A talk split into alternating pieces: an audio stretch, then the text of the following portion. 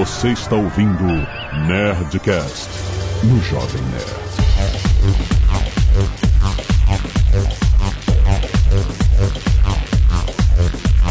Lamba, lamba, lamba, nerds! Aqui é Alexandre Antônio Jovem Nerd e tem alguns bugs que são engraçados, vai.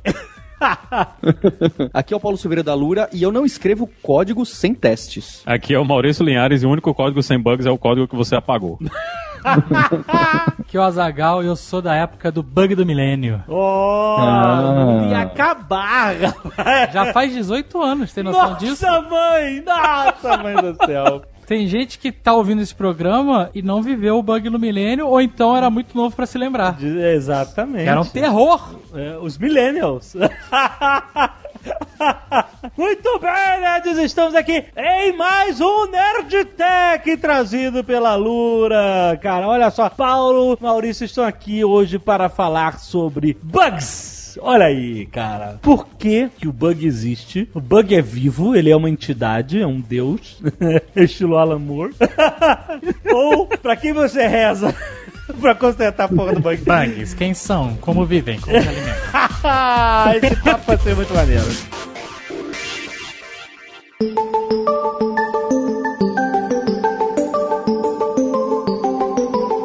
História do bug que era um inseto que entrou dentro do, sei lá, o computador gigante, o Nivac, o cacete, ferrou o computador. Isso é verdade ou é lenda? é verdade. É verdade? Foi, foi o Mark II, isso é verdade. Tem até foto disso. Tem foto? Tem. não- Tem, tem foto. A Grace Hopper, que é uma das programadoras mais famosas da história, foi ela que documentou um desses casos. Não, é, não foi ela que inventou isso aí. Usar bug pra esse tipo de coisa já era uma coisa que se fazia já há muitos anos, né? Nessa parte de eletrônica e tal. Mas ela documentou e lá no. Quando ela documentou, ela pegou o próprio bug e colocou ele lá colado na nota dela, né? Dizendo, "Olha, aconteceu, aconteceu um problema no Mark II, que era o, o computador lá em Harvard. Aham. E eles foram procurar o que era o problema e tal, e descobriram que era um besouro que entrou lá dentro do meio do computador, chegou perto de uma das luzes, morreu e queimou um dos relés dentro do computador. Caraca! É, eles entraram dentro do computador, o que se fazia antigamente, né? Caraca, cara. Ficou histórico, né? E assim, não se usava, em computação ainda não se usava o termo, mas depois disso aí, o pessoal acha que foi esse caso que criou a coisa da gente usar o bug, né, pra isso aí, porque tinha realmente um bug, um inseto dentro do computador que queimou os relés e fez o computador parar de funcionar. É tipo aquela história velha que é resgatada, né, pra descrever uma coisa mais nova, tipo o Spam, que era, era um quadro do Monty Python, né, que ele ficava falando spam, spam, spam, spam, spam.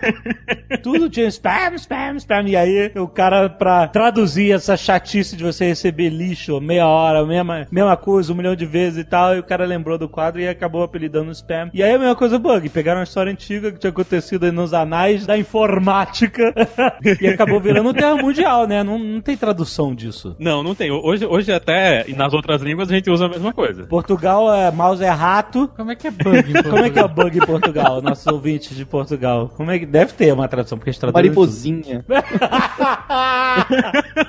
um besouro. Um besouro? Pode ser um besouro? Uma, uma peste no computador.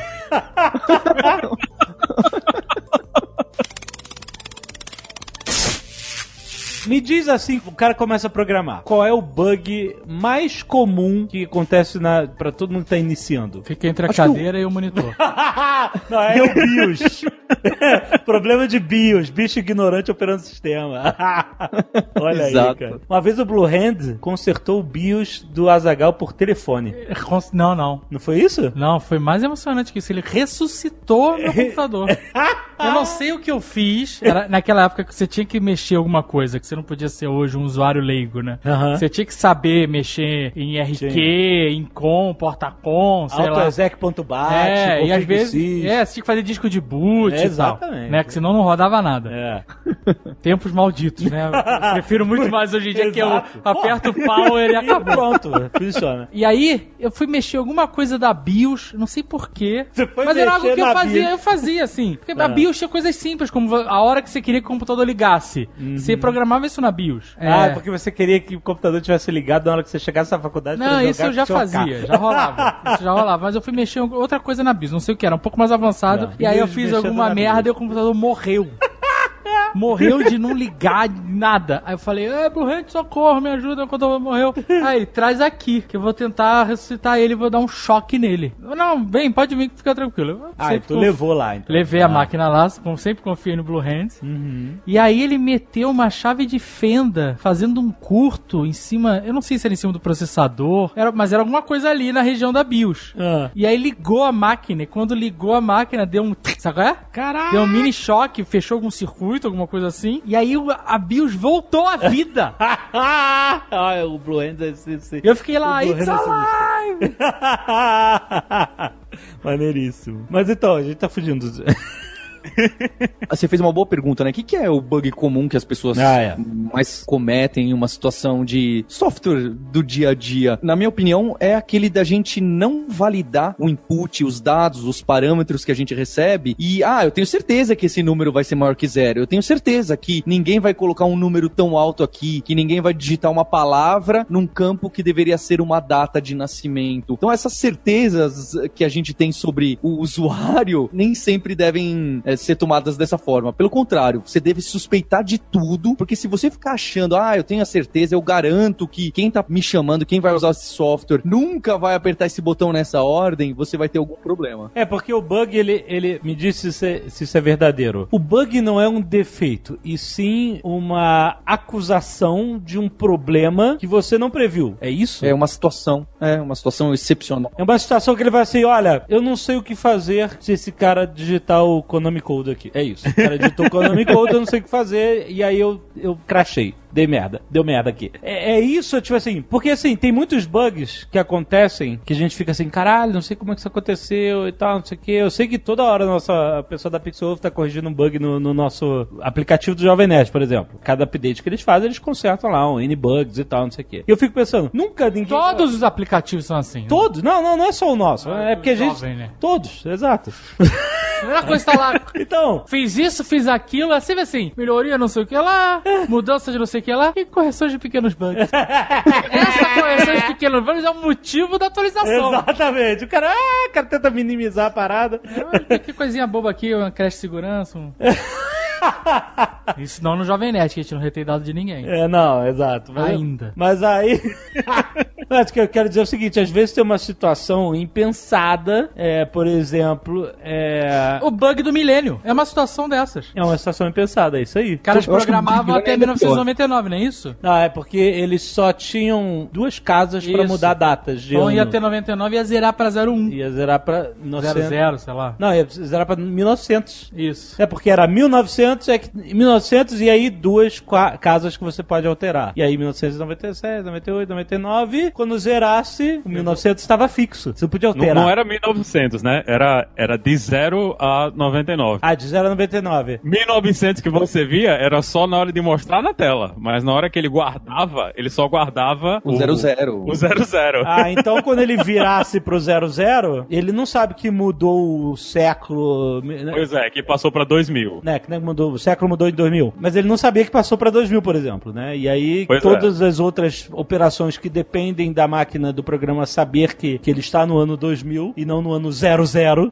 né? Não iam, ia dar merda. Se tem algo, eu lembro que muita gente estava exemplificando e muitos desses problemas tinham a ver com o mercado financeiro, coisas que tinham a ver com é, você traquear datas históricos e tal. O que mais que de exemplo tinha que o bug do milênio podia fuder geral e com o que que ele fudia geral? É, tinha um exemplo que eles achavam que aviões ia dar muito problema em aeroporto, porque eu ia chegar no ano do dia 31 de dezembro de 99, e quando fosse virar pro dia 1 de janeiro de 2000, o Jovem Nerd bem lembrou, né, virada de milênio, mas não de século, ele ia pensar que era 1 de janeiro de 1900, que era uma terça-feira, sei lá eu, por exemplo. Ah, mas na Hum. terça-feira, naquele dia, esse voo não tem, esse voo é só de É, quarta em tal E aí horário. é zoar o voo, por exemplo. Eu lembro que tinha um pavor também pra mercado financeiro. É, isso é, exatamente.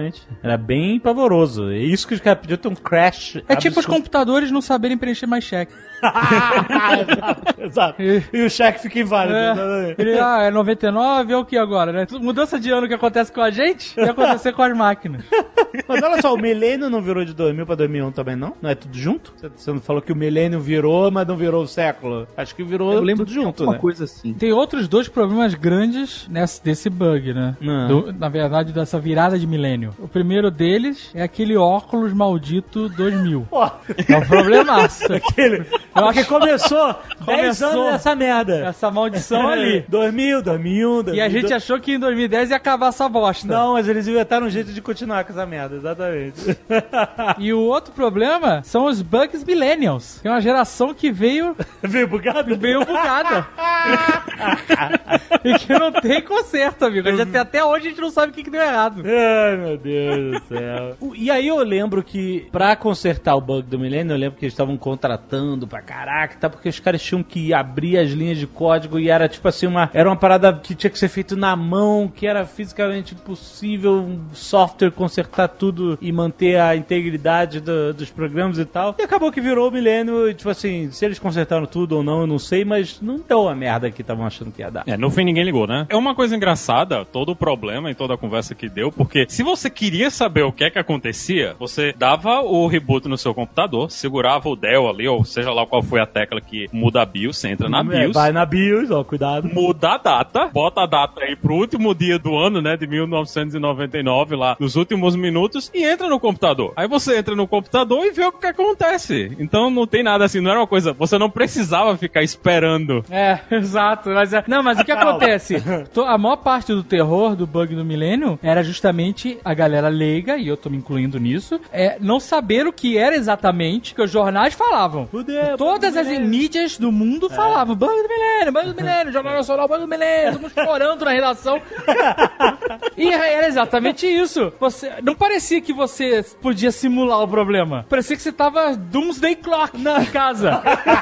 Meu Deus, o que vai acontecer no banner? Não, ninguém sabe. Era bem, era bem isso a parada. Mas olha só, esse negócio de você simular o milênio mudando a data do seu computador, é claro que não vai acontecer nada em âmbito computador pessoal. O problema são sistemas integrados que você não pode fazer essa simulação, como na Bolsa de Valores, por exemplo. Como no, nos sistemas de booking de voos. É, não dá pra você fazer isso. A parada tá toda integrada. O sistema vai sofrer na data real mesmo, entendeu? Então, eles tinham predições lógicas do que eles sabiam que, que poderia acontecer. Agora, realmente... Então, isso é incompetência de engenharia. Porque dá pra testar tudo isso. A gente testa tudo isso e a gente Aí, testa os sistemas. É, tá bom. A gente testa os sistemas o tempo todo. Então, assim, antes de. Testa, estressa sistema. Eu gosto dessa palavra, estressar sistemas. Mas você Eu sabe. estresso a minha equipe, é Ué. diferente. Você sabe que todo teste de estresse possível, quando você botar em produção no mundo real, vai dar alguma merda que Ah, você isso aconteceu com o nosso app. não... Exato. A última atualização já foi corrigida, então era a penúltima, na verdade. Ou talvez, de- sei lá, quando você tá ouvindo isso, foda-se. É. A gente testou com um grupo, um beta. A gente tem um beta group de, de teste de duas mil pessoas. Aham. Tava lisinho. Eu testo, inclusive, e tal. Eu sempre tô com a versão beta da, Aham. do aplicativo. E aí botou no ar, começou a dar merda. Exato, claro. O aplicativo abria sozinho, começava a tocar Nerdcast sozinho. Bizarro, bizarro. Como Maluquice. pode, cara? Como é que. O que, que ele tá encontrando que ele acha que tem que tocar Nerdcast? Mas a gente já corrigiu isso, gente. Aliás, se você ainda não. Se tá tendo esse problema, dá uma atualizada lá, porque já tá corrigido.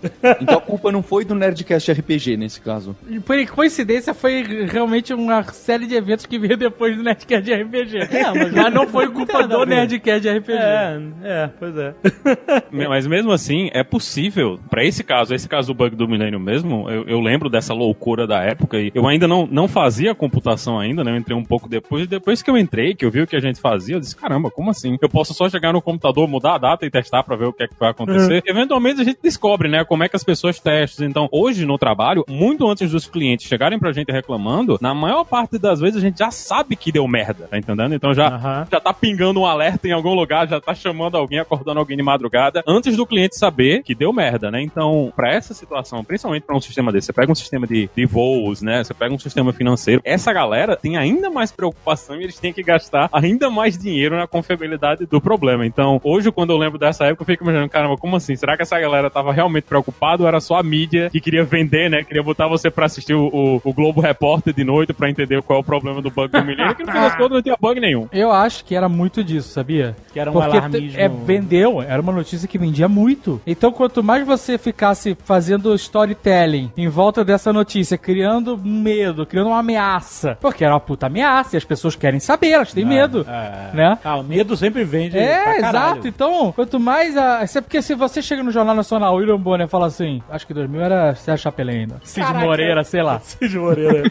Olha, o Bug Millennium não é uma ameaça, fiquem tranquilos. Boa noite. é, todo mundo Exatamente. Mas você fica todo dia, toda semana explanando sobre isso, vende jornal, vende revista, como se proteger do bug do milênio. É isso que vende, É, entendeu? assim- Ah, com certeza isso foi um, um negócio. A CNN é mestre em fazer essas merdas de, de tacar medo na tua cara. Qualquer conflitozinho entra o Wolf Blitz, sei lá, War Room, tá, tá, tá, metralhadoras, fundo vermelho, fudeu, Kim Jong-un, ai o míssel, ai o Hawa, Havaí, alarme, cara, os caras fazem Situation Room, sei lá o que Room, é tudo um Ah, mas a americana é profissional nisso e tudo. A gente teve ano passado, na época do furacão. Porra! Caraca, meu, era, era uma Ó, parada impressionante. A maluco. gente tava em Orlando na época que ia passar o. Como é que era o nome do furacão? Matthews. Matthews. E a gente tava lá em Orlando e aí a gente, bom, vai passar o furacão. Cara, os caras ficavam 24 horas, quando ele tava chegando, falando sem parar dessa merda. É, o- Mas olha só, Era o momento de ouro do Weather Channel. é incrível. Cara, eu achei incrível como eles não. Tipo assim, depois você fala 20 minutos sobre a mesma coisa, você fala assim, é, então é isso, é tudo isso que a gente tem pra falar sobre isso. Agora espera aí. Não! Os caras conseguiam falar sem parar e cortava pro cara que tava no, no ventania lá na ponta da. Não, e aí- Ah, tá ventando muito aqui, E fudeu. os mapas? E os mapas? Aí abre mapa, abre projeção da NASA de pra onde que pode ir. É, porque tinha esse, o medo. Ah, o vento vendendo. É. Pra onde o furacão vai? Pra Aí onde tem vai? 40 linhas. Monte vai pra todos os lados. Exato. Aí a gente vai, não, fudeu, o furacão vai passar aqui. mano. Aí, aí vai no supermercado, aí mostra o nego é, botando madeira na. Cara, os caras são profissionais, cara. Eles falavam 24 horas sem parar do mesmo assunto, cara. Incrível. É, o medo é foda.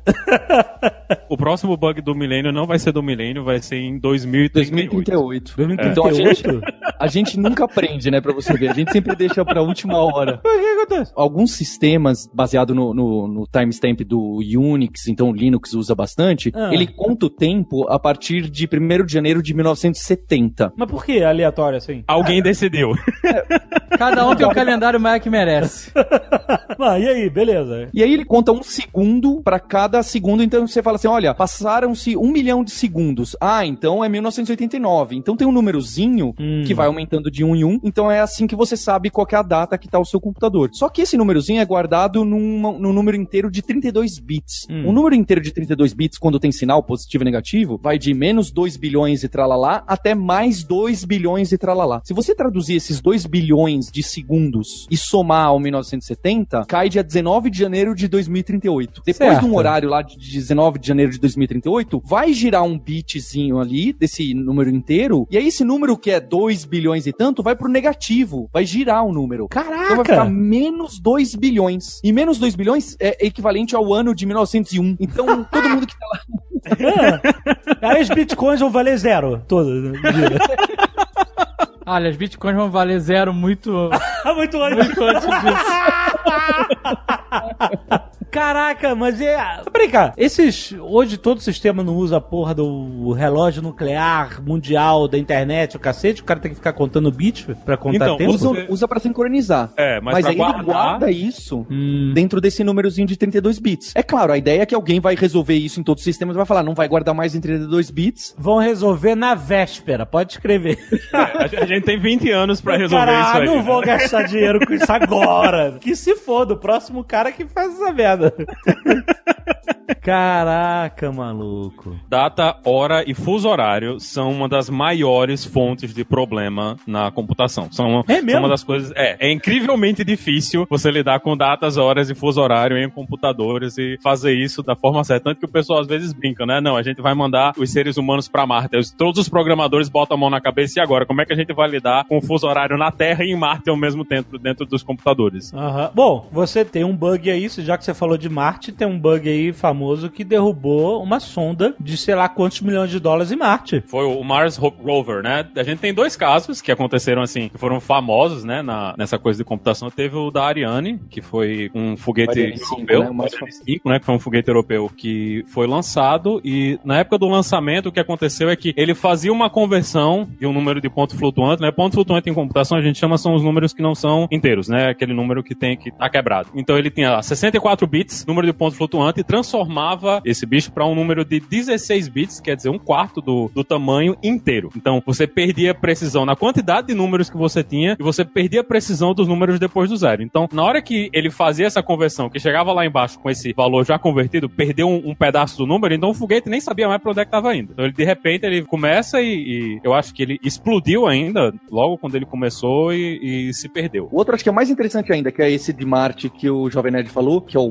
Mars Climate Orbiter, né? Que era da NASA, inclusive, do século passado, 98, que eles mandaram pra lá e o bug era porque tava misturado em algum ponto as unidades, as malditas unidades imperiais que os americanos gostam de usar de jardas e, e polegadas, e tudo, é, exato. com metros e quilômetros em algum outro canto. E aí deu uma merda nessa conversão, fizeram cálculos errados e perderam. Perderam a merda. Cara, incrível. Não, ele errou somente por 100 km de distância, né? O lugar de onde ele deveria ter parado. Caraca. Ah, não tinham perdido a parada inteira, não? Não, ele, ele, ele errou. Ele tinha que entrar pra, pra entrar em órbita corretamente, né? Só que em vez de entrar em órbita, ele foi direto e entrou em Marte e se desintegrou quando ele entrou em contato com a atmosfera. Então, era pra ele ter chegado a entrar em órbita, só que como em algum momento dessas conversões ela tava se perdendo, quando aconteceu isso, ele terminou perdendo o ponto de entrada dele, ponto de órbita dele por 100 km e nessa diferença, em vez de ele entrar em órbita, ele entrou direto dentro do planeta e se desintegrou, né? Por causa desse problema de, de mudança de medidas, que também é outra coisa muito comum. E parece assim, poxa, quem é o idiota da NASA que fez isso? Mas não é isso. É porque uma dessas empresas britânicas aí de aviação fez um contrato com a NASA. A NASA tava esperando que viesse libras por segundo a quantidade de força, e aí eles mandavam newton por segundo. Então eram duas empresas conversando, cada uma na sua unidade. Aí ele falou: "Ah, vai, vai a 100", só que para ele devia ter mandado 400, porque tinha que multiplicar por 4 e não multiplicou e acabou perdendo uma sonda de, de bilhões. Caraca. Esse bug não foi famoso, esse bug foi um que eu presenciei pessoalmente, né? Que eu tava trabalhando pra uma empresa aqui nos Estados Unidos e tinha um pessoal que trabalhava na Europa. E o pessoal que trabalhava na Europa, às vezes eles mandavam código que era mais ou menos durante a, a meia-noite aqui na, na costa leste, né? Dos Estados Unidos. E eles, sempre que eles mandavam o código um pouquinho antes da meia-noite e ele ia rodar os testes automatizados, os testes automatizados sempre quebravam. Sempre quebravam. E a gente ficava, caramba, eles ficavam, ah, o que é que tá acontecendo? Por que é que esse teste tá quebrando? O que é que tá acontecendo? O código, ele não considerava a passagem de um dia pro outro. Por quê? Sempre que a gente trabalhava aqui nos Estados Unidos, a gente trabalhava durante o horário comercial, né? Então nunca tinha passagem de um dia pro outro. Então a gente nunca tinha percebido que isso acontecia. Mas o pessoal que tava na Europa, o código rodava no fuso horário dos Estados Unidos, e só que eles estavam trabalhando no fuso horário deles. Então chegava uma hora que eles mandavam o código na virada da meia-noite e nunca funcionava. E foram meses até a gente descobrir, ah, a máquina tá no fuso horário dos Estados Unidos e a gente não tá considerando que ela tá passando de um dia pro outro. Então tem, assim, coisas que envolvem data, tempo e fuso horário em programação vão ser sempre um desastre. É muito difícil fazer essas coisas funcionarem corretamente. O Jovem Nerd e o Azaghal deram um bom exemplo, né? Que o bug pode ser casos excepcionais que o programador não pensou que poderia acontecer. Especialmente aquilo que eu falei no começo de input, de dado. Você fala, ah, eu tenho certeza que o usuário nunca vai fazer isso. E essa é a primeira regra. Nunca ache que o usuário não vai fazer alguma coisa. Uhum. E tem uma, uma piada que é famosa entre engenheiro de teste que diz que o engenheiro de teste entra dentro de um bar e ele fala assim, por favor, me vê uma cerveja. E ele vê se tudo tá acontecendo ali, se o cara entrega a cerveja e compra, a cerveja tá boa, etc. E o próximo teste que ele faz, ele fala, por favor, me vê zero cervejas. por favor, e vê 99999 cervejas. Aí ele fala, por favor, me vê um gato aí, que eu gostaria de comer um gato. Olha que ele vai conseguir, hein? Dependendo de onde for.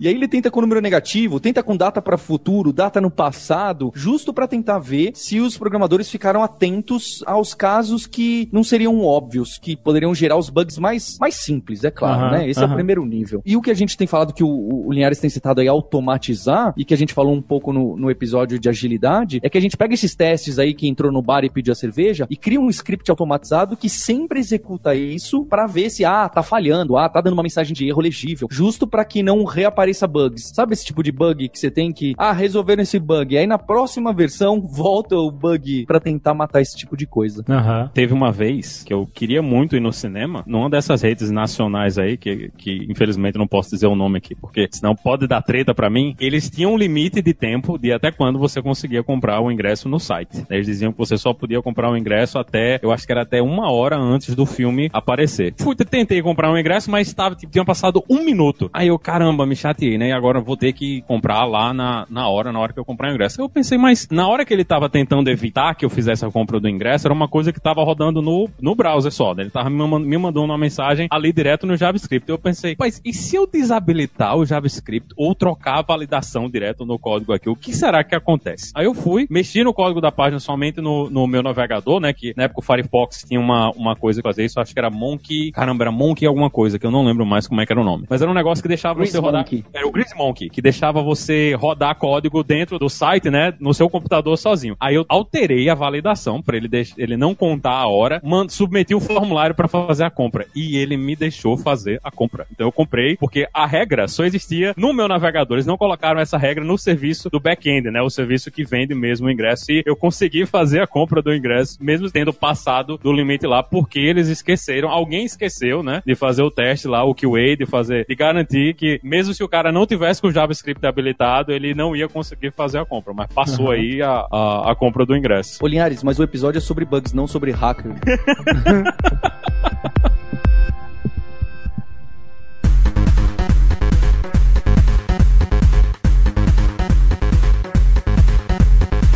Recentemente eh, foi exposto esse bug aí que deram. Na verdade é mais do que um, que deram, batizaram de nome, que tá acontecendo em todo o santo processador, que é no, é- é no nível bem baixo da máquina. Acontece no seu computador, no computador do Jovem Nerd, no computador da Zagal, no meu celular e Hum. pode ser explorado por hackers. E a, a- a brincadeira é mais ou menos a seguinte: os processadores hoje são tão rápidos, tão rápidos, que às vezes ficar lendo da memória, da memória RAM especial, do HD ou da internet, é muito lento. Então, quando o seu computador está executando o código ali, ele tá lá, você tá na Nerd Store e a Nerd Store tá lendo do banco de dados. Ah, vai mostrando essas camisetas aqui para o cara comprar. E aí ele fala: Poxa, vai lá pegar qual que é a foto da camiseta que eu tenho que pôr aqui. E aí tá demorando. O que, que o processador faz? Eu não vou ficar perdendo tempo aqui esperando buscar na memória RAM, esperando buscar no, no cache, no cache L1, etc. Eu já vou executando outras coisas e depois que essa informação chegar na minha memória e eu puder trabalhar com ela para saber qual que é a camiseta que eu tenho que mostrar agora, eu termino de executar. E o computador usa uma coisa meio maluca que chama execução especulativa, que ele fala o seguinte: olha, mas eu acho que ainda tem outras camisetas aqui para mostrar, eu vou continuar executando esse loop e vou considerar que essa variável vale tanto. O computador faz umas maluquices, o processador, que ele chuta o valor da variável ou o valor de uma condição, o que, que pode acontecer se ele deve ir para esquerda ou para direita, porque ele está acostumado. Ele sabe que na maioria dos casos, quando ele executou aquele código da Nerd Store, sempre aconteceu aquilo ali na maioria das vezes. Então ele tenta ir para aquele lado. Só que às vezes não era aquilo que ele devia fazer, né? Já era a última camiseta, estava fora do estoque. Ele não devia ter mostrado o botão de comprar.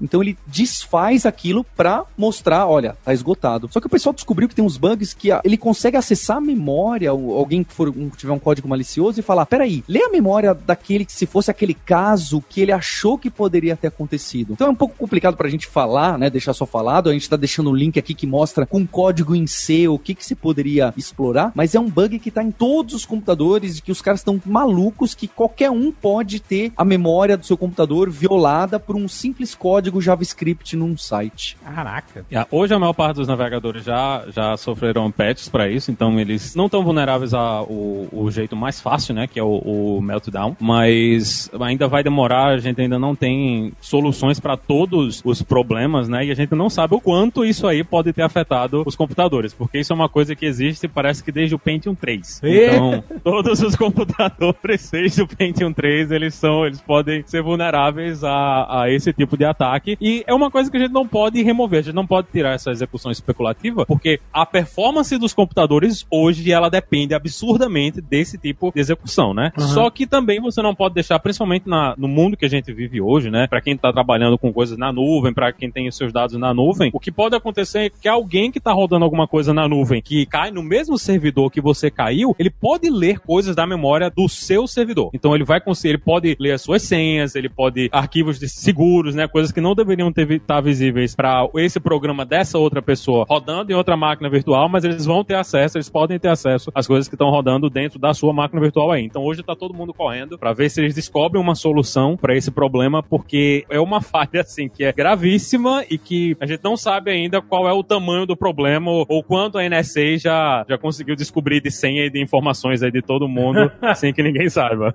Acho que isso tudo aí é pra vender computador. que agora deve derrubar 30% do poder de processamento de todo mundo, aí todo mundo tem que comprar máquina nova. Ai, ai, ai. Não, é, já, é, porque já pensou? A solução é derrubar o poder de processamento? Quem vai querer? Tem que aplicar a solução, né? Não, pois é, mas amanhã... Mas que conveniente essa solução. Voltar, sei lá, cinco anos no, no- no tempo.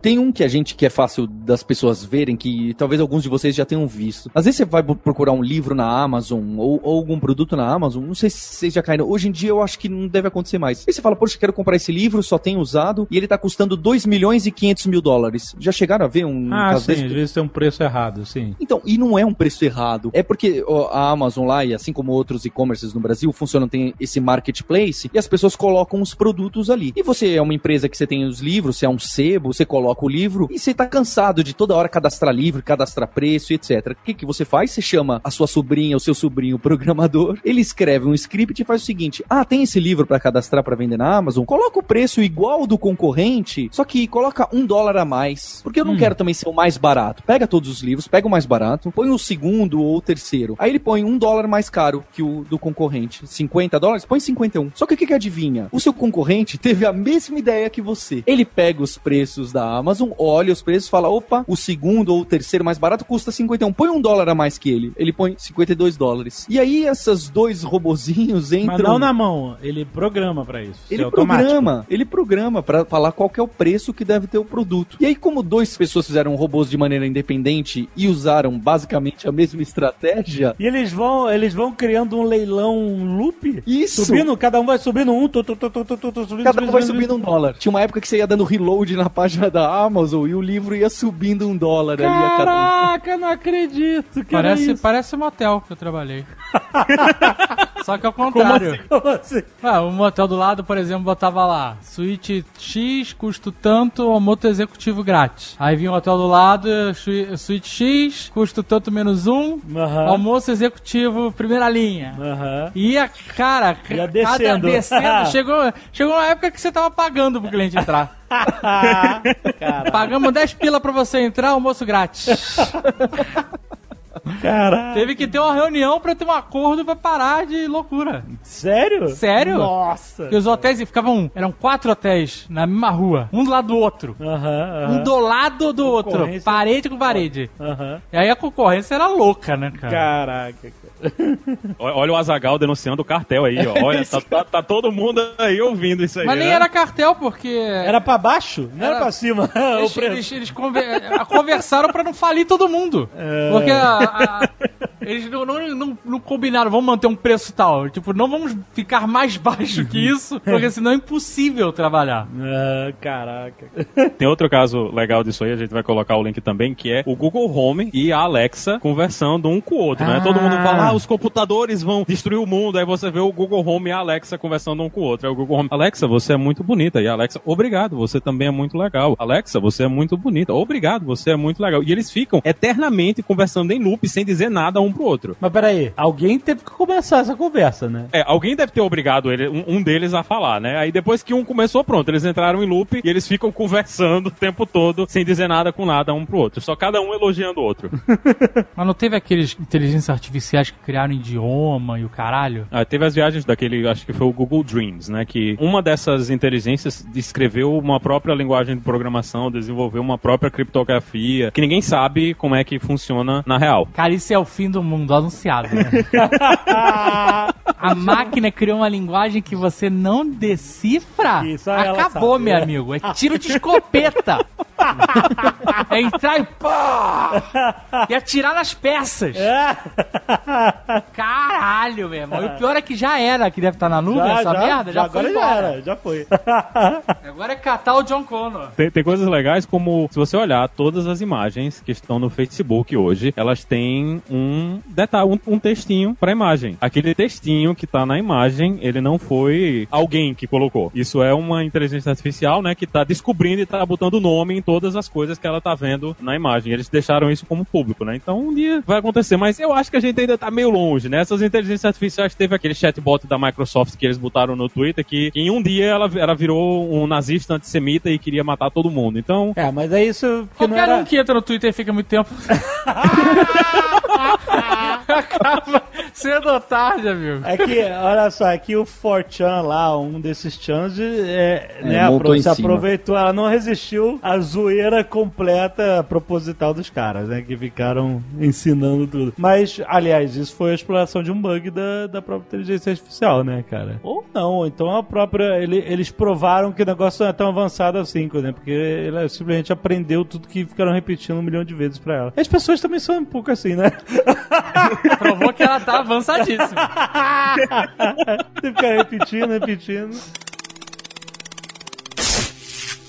A pessoa reporta um bug no seu programa. Ah, tá acontecendo isso. A primeira coisa que você tem que fazer é tentar reproduzir o problema, né? Certo? E automatizar. Porque é, fica muito mais difícil você consertar e identificar o bug se você não consegue reproduzir o que aconteceu com o cara, né? E às vezes é esse o caso. O cara te relata um negócio, caraca, isso tá acontecendo. E você, caraca, eu não consigo reproduzir isso. O que que acontece na mente do desenvolvedor nesse momento? Nesse momento ele fala aquela frase clássica que é: funciona na minha máquina. Caraca, isso é muito você. clássico. É muito bom. Eu sempre entendo como foda-se, funciona na minha máquina. Mas e aí? E aí? Esse é um desafio mesmo, porque e cada vez mais o, o que, que a engenharia de software tenta fazer é isolar e tentar deixar reproduzível o ambiente. Porque nesse exemplo que vocês deram, né, da app do Jovem Nerd e o pessoal da Pixel Wolf, e aqui na Lura a gente também tem a app mobile pra ver os cursos, fazer os exercícios. E quando aparece um bug, o cara tá usando o Samsung J3 PTO, que foi comprado na Europa e que ninguém nunca viu no Brasil e que tem uma tela Aham. com Android já de não sei quando, que você não consegue nem conseguir is- isolar para poder reproduzir. Então, Sim. realmente, é- esse é, um- é algo muito complicado. E o que você falou tá certo, Jovem Nerd. A ideia é, você tem que tentar reproduzir, e a partir do momento que você conseguiu reproduzir, automatizar, fazer alguma coisa que gere, force aquele bug acontecer, você colocar num script de tal forma que depois que esse bug for resolvido, você roda de novo o script e fala, ó, tá vendo? Esse cara nunca mais vai acontecer porque eu já tenho aqui um script, um roteiro automatizado para que aquele bug, se ele voltar a aparecer, ele vai ser detectado. Mas tem hora que você também só senta e chora, né? Eu passei.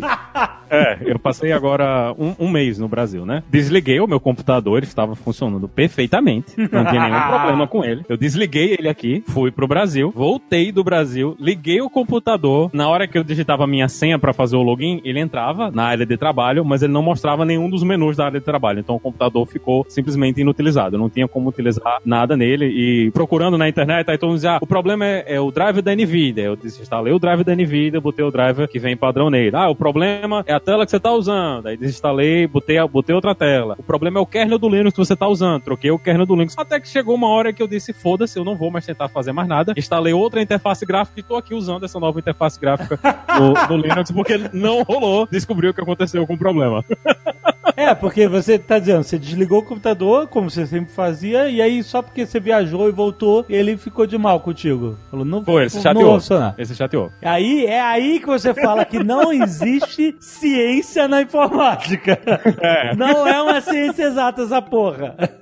Tem uma história que é assim, hoje o pessoal acha que é meio apócrifa, né? Que um dos servidores do Google tava dando um problema que ninguém conseguia entender o que é que tava acontecendo. A suposição que eles deram é que em algum momento tava vindo um raio cósmico que tava batendo no processador, tava virando um bit no processador e causando aquele problema, porque eles não conseguiram chegar a nenhuma outra solução pra isso aí. Disseram, olha, é, é alguma coisa que tá bizarra que tá acontecendo, então veio um raio cósmico, acertou a memória, virou o bit da memória e fez o computador crashar. É, pode ter sido um raio cósmico, olha aí, cara. Mas é engraçado, por que, que é tão difícil? Por que, que essas coisas acontecem? Posso fazer um paralelo muito superficial com o corpo humano. Por que, que o corpo humano, cada um meio que reage diferente a um remédio? Tem gente que tem reação adversa, tem gente que não tem, é, etc e tal. Porque são muitas variáveis. São, sei lá, trilhões de células. Cada uma formada de uma forma diferente, com pequenas mutações no DNA, o que que seja. São tantas variáveis que a gente sabe mais ou menos como funciona. Então, existe uma, um espectro de, por exemplo, é, é, paracetamol resolve algumas dores de cabeça, mas outros não, porque as variáveis são muito grandes. Eu acho que isso pouco acontece com computadores, porque você também tem uma, uma quantidade de variáveis gigantesca. Não só fisicamente, mas como no software, né? Você pode ser poeira no, no- no- na porra do processador, entendeu? Você pode ser um cabo que desencaixou, pode ser um, um circuito que não tá se conectando da mesma forma que antes e tal. E também pode ser uma das milhões de variáveis de bits e bytes lá dentro que tem que se comunicar e tem que funcionar um com o outro. E quando você fala, por exemplo, de Windows, Linux, que você tem tantos desenvolvedores independentes, né, diferentes, e como cada PC é super diferenciado um do outro, né, a própria interação da placa-mãe com as placas e HDs que estão conectadas nela tem variações incríveis, gigantescas, né, então isso mistura com software ainda, então dá essa loucura, né, da gente parecer que é uma magia, que é que computador tem vida, que, que tem humor, né, mas é que são tantas variáveis que você às vezes imagina naquele microcosmos de bits aconteceu um bit virar errado por algum motivo e fode uma um dominó, uma reação em cadeia que, sabe, chega na sua tela com um erro que você não faz ideia de como aconteceu. Não é isso a sua visão disso? Essa é a definição perfeita de como funciona a computação. Computação, principalmente quando você trabalha com sistemas distribuídos, essa coisa de nuvem, cada vez mais, quanto mais você entra no negócio, mais você fica maravilhado de que essas coisas ainda conseguem funcionar Ai, no que ainda elas funcionam. consegue, exatamente. Como os caras conseguem? Tem 30 fabricantes diferentes, com milhões de tipos de peças diferentes aqui dentro, montando um computador só, e tem, sei lá, zilhões de desenvolvedores diferentes que criaram sistemas diferentes em momentos diferentes, com versões diferentes do sistema operacional, então, e tá tudo rodando na sua máquina. Isso já é um milagre. Mas é, mas é, quando você olha para essas coisas, é, é tanto a milagre como tem um paper bem famoso na computação, que é o, o Teorema CAP, que ele fala de consistência, disponibilidade, tolerância à partição, né? O que é que seriam essas coisas? A consistência é que todo mundo vê o mesmo dado, né? Todo mundo tá vendo a mesma informação ao mesmo tempo, mesmo vindo de lugares diferentes. A disponibilidade é você conseguir acessar o sistema e a tolerância à partição é que se um pedaço, um conjunto de computadores não consegue falar com o outro, certo? O sistema ele continua funcionando. E o cara assim, ele chegou e disse, olha, é impossível você ter os três. Então, ou você só tem dois e um, um deles você tem que jogar fora. Então É, assim, é. uma dessas coisas você tem que desistir porque é impossível você ter os três ao mesmo tempo dentro da computação. E no geral a gente mais ou menos consegue ver os três no dia a dia. Então assim, por mais que comprovadamente seja impossível a gente ter os três ao mesmo tempo, mas os computadores no geral, eles se comportam como se desse pra gente ver tudo. Então tem coisa tipo, pra quem é da época do videogame de cartucho, tinha hora que o, o videogame não funcionava, o que é que você fazia? Você pegava o cartucho, dava aquela soprada marota no cartucho, Exato, você exatamente. jogava vento, jogava baba, jogava a desgraça toda ali dentro do cartucho. você botava ele de volta no console, ligava e ele pegava. E eu lembro das revistas de videogame na época falando assim: não assopre o seu cartucho porque você só está passando umidade do seu ar. Você está soprando, você está mandando todos. está cuspindo, tá fazendo tudo, né? Ele falou assim: não sopre, porque isso não adianta nada e você só vai estragar a sua fita. E aí você ia e aí funcionava, vai tomar no cu. Eu não vou soprar, porra? Claro que eu vou soprar. E tinha hora que você já não sabia mais o que fazer. A gente fazia isso também com memória, né? Você pegava a memória, aí passava um paninho na memória, né? Pra tirar a estática. Borracha, borracha, É, cara. borracha, borracha da memória. Exatamente. Pra fazer lembrar. Aí teve uma vez que o computador do meu sogro tava dando problema e eles moram em, em João Pessoa, bem perto da praia, né? Você mora perto da praia, você, Você obviamente imagina, é. é. maresia, né? Você tá Botou sempre. aque- Você pergunta botou aquela capinha aí. Você lembra daquelas capinhas espertas que botava no. botava no monitor, botava no- na torre lá no. Putz, grila. Botava tudo, que era pra proteger o, o- computador da poeira e dos raios e proteger a sua visão. Tinha de tudo. Prote- Caraca! Essa de proteger a visão, Aquela que você botava na frente do monitor, né? Era uma Puta, merda. é- Você prendia em cima e aí tinha um aterramento. Tinha! Era. Que é Sounds Professional, né? Ah, não é só uma tela, tem um negócio aqui que, que tira todo a- o mal, que faz o mal embora, Caraca, aterrado. Aterrar, aterrar protetor de A tela. terra na caralho. torre, no parafuso da torre!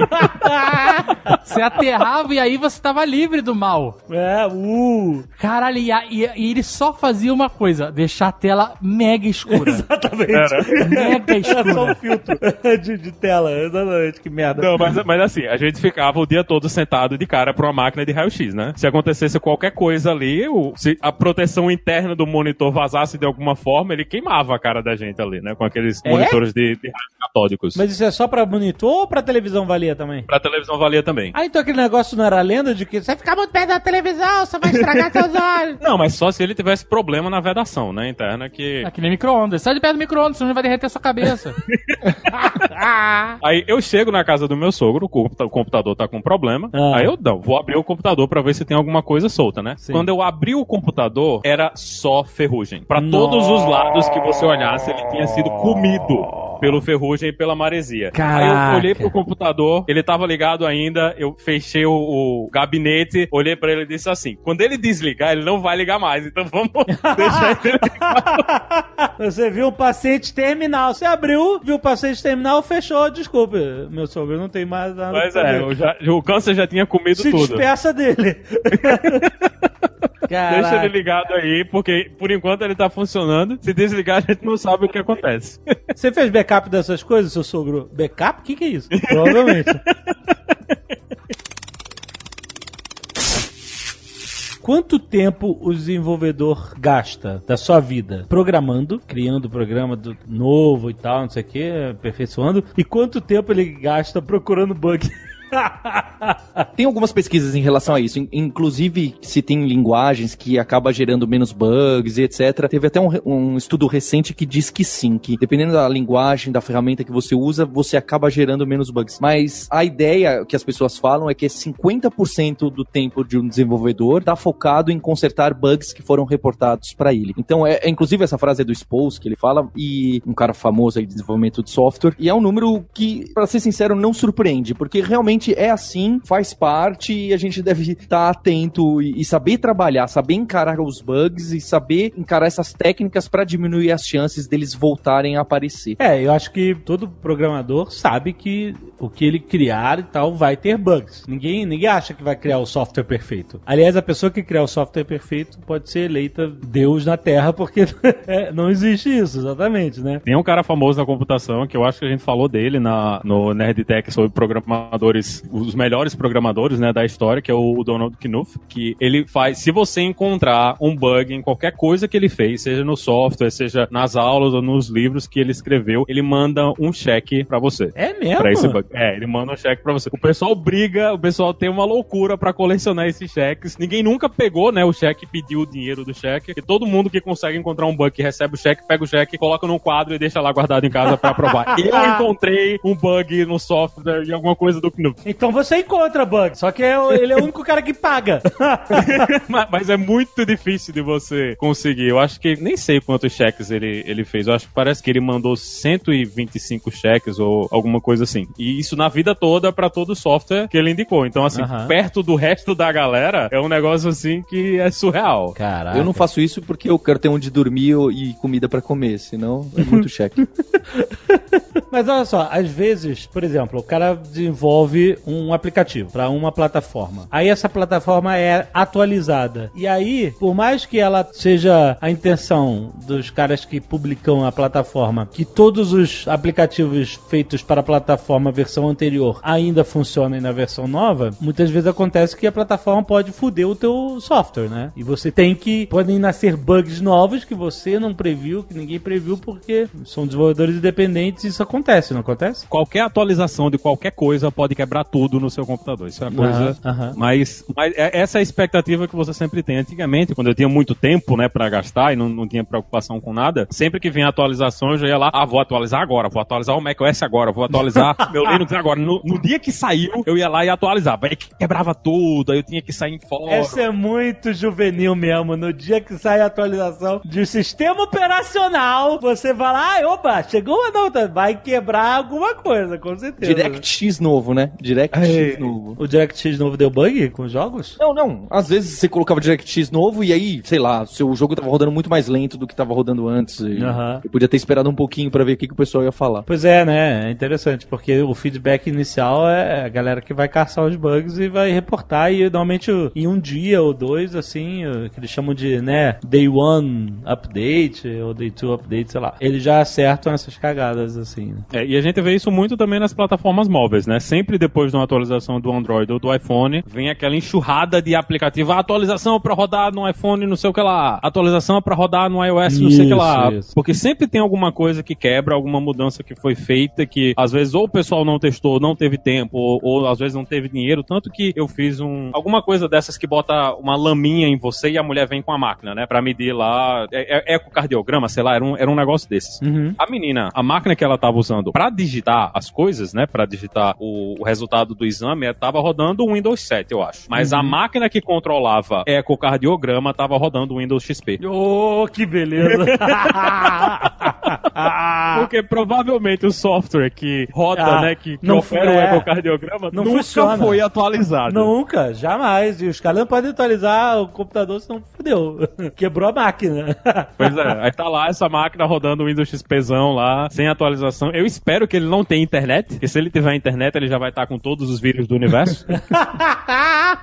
Mas tá aí mais um dos casos, né? Que muita gente não atualiza por causa disso. Porque simplesmente você, ou você não tem suporte, É. ou você não quer pagar os, os milhares e milhares de dólares aí, pra, de, de reais pra fazer a atualização. A máquina tá funcionando com o Windows XP. Usa o porra do Windows XP.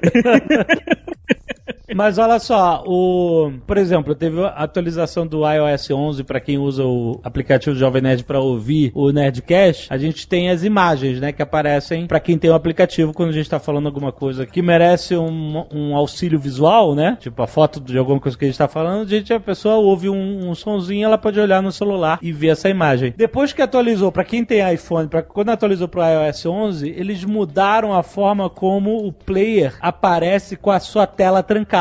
Então antes aparecia a capa do programa enorme na tela e sempre que aparecia a imagem, aparecia a imagem enorme na tela. Agora é nativo do iOS 11 que o player não aparece mais na tela cheia, ele aparece num, num, num, retângulozinho. Então a imagem que a gente mostra pra quem tá vendo com tela trancada é uma micro imagem, um quadradinho dentro desse retângulo, sabe? E a galera tava reportando como bug, ó, tem um bug, assim, nem é bug, os caras mudaram a essência de como o software funciona, sabe, na, na plataforma. Então a gente não tem o que fazer sobre isso. É foda, né, cara? Quem atualizou não tem como ver mais direito as imagens quando a tela tá trancada. Na Ele tela... atualizou o iPhone, não o nosso aplicativo. É, pra quem atualizou o iPhone, o, o iOS, exatamente, né? Foda. E aí acaba gerando um bug de UX, né? Que você não É. estava esperando com isso, a experiência do usuário mudou. Mudou a experiência do usuário, exatamente. Inclusive, eu acho que também o outro bug super recente que foi aquele alerta que algum de vocês citou, aquele alerta de míssil chegando, nuclear chegando no Havaí. E aí foram investigar por que que teve esse alerta e foram ver que o cara que é responsável por fazer testes desse software, o software que manda esse alerta de míssil nuclear, tem um combo box que você escolhe. Isso é um teste ou isso não é um teste?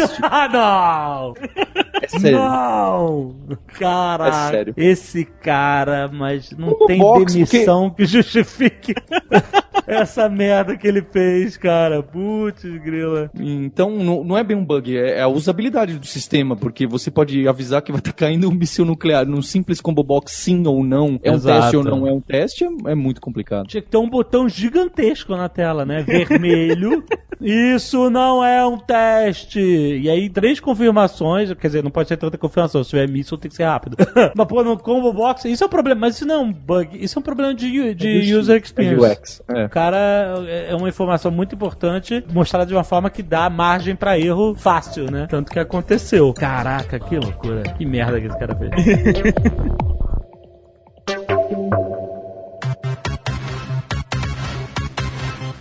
Muito bem, senhoras. Então, o que temos de interessante para falar para nossos queridos ouvintes que estão interessados em assinar a Lura? Tem alguma coisa a ver com bugs? Tem algum curso relacionado a, a você caçar bugs, consertar bugs? Ou isso depende mais é da sua expertise na em determinada linguagem? Olha que legal, Jovem Nerd. De certa forma, tem bastante coisa disso na Lura, que são os cursos focados em testes. Então, se você não quer escrever um software que vai avisar os seus amigos que está caindo um míssil nuclear quando não está, tem um- uma série de técnicas e práticas de metodologias ágeis para você, como você deve escrever o teste, como você deve escrever código de qualidade, quais são as boas práticas em diversas linguagens de programação. A gente tem vários cursos até focados nas linguagens. Então, ah, eu quero em Java, quero em Python, quero em C Sharp, quero numa outra linguagem. A gente tem cursos para isso, sem contar esse exemplo que você deu. E para debugar e para encontrar um bug, aí tem um pouco mais de ferramenta, né? Esses editores visuais, aí, as tais das IDEs. A gente também tem curso para você aprender essas ferramentas, o Eclipse, o Visual peraí, a gente Studio. também tem, a gente também, a gente também tem curso pra você. um curso para você caçar esses bugs através de IDEs, que tem esses recursos mais visuais e fazer o tal do debug, Ó. usar o log e tudo mais. Olha aí! Excelente. Continuamos com 10% de desconto em aluna.com.br barra promoção barra nerd. Sim? Sim, e com já com mais de 500 cursos lá, vai lá dar uma olhada, tem Caraca. algo para você encontrar, seja programador, seja designer, tem bastante coisa agora de marketing digital, de e-commerce, de analytics. Vale a pena você entrar, dar uma navegada, e tem coisa lá para você aprender bastante, colocar em prática no seu dia a dia. Eu quero saber o seguinte, quando chegar a 999 cursos, se vai ter o mil ou se vai voltar pro 000.